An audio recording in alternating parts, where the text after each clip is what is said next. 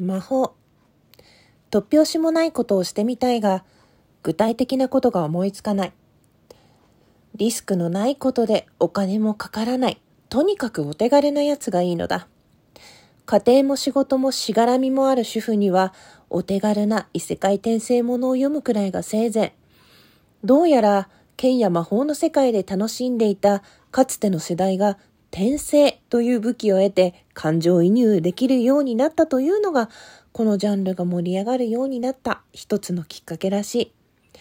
魔法が使えたら、あれがしたいなぁと幼心に思っていたのは、大人に変身するとか、いろんな職種を体験するとか、今すぐには叶わぬ大人への憧れであり、時間を短縮してくれたり、様々な夢の疑似体験を経て、大人になるための準備を進める用途が主であったように思う。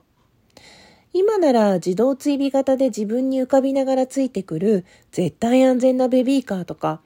業務スーパーで大量買いしても時間を止めたまま保管しておける異空間収納とか、それこそドラえもんのどこでもドア的な生活を楽にする類のものばかりが思い浮かぶ。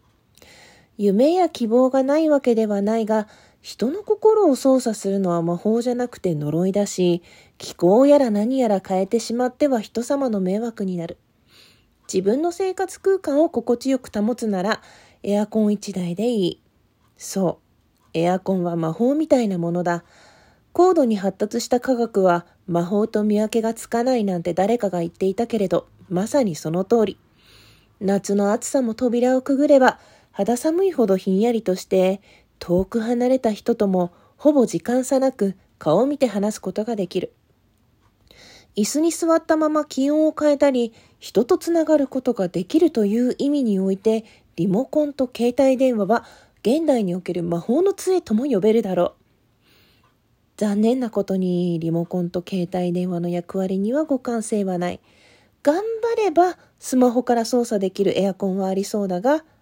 リモコンからは通話はできない。待ち合わせ場所に着いたことを知らせようとして、私がカバンから取り出したのはリモコンであった。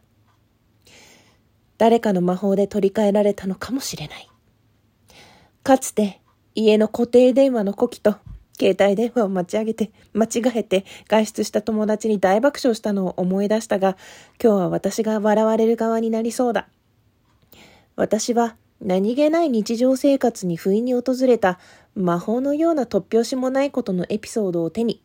笑顔で手を振る友人のもとへと向かった。